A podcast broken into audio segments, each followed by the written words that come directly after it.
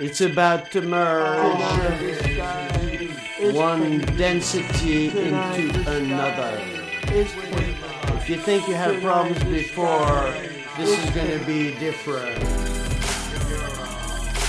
We're moving to a higher density. Higher density, higher density is bleeding through right now. Have a good look around. Can you feel it inside you? That everything is slipping. Time is not the same. Stuff we didn't see before will come out from underneath our feet, I'll tell you. Maybe from above, but I think it's more from below to above. Get ready, baby. This is gonna be something else. Can you feel it? Can you see it? Go outside, look in the sky.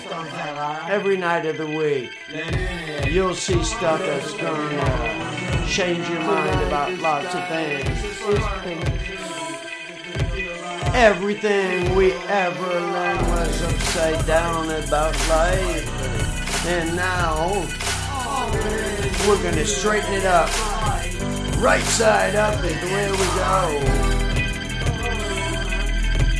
This thing is gonna bite its own tail. Bite its own tail. Bite its own tail. Because all they ever think about is their own tail, their own tails. We're moving up. Get ready, baby.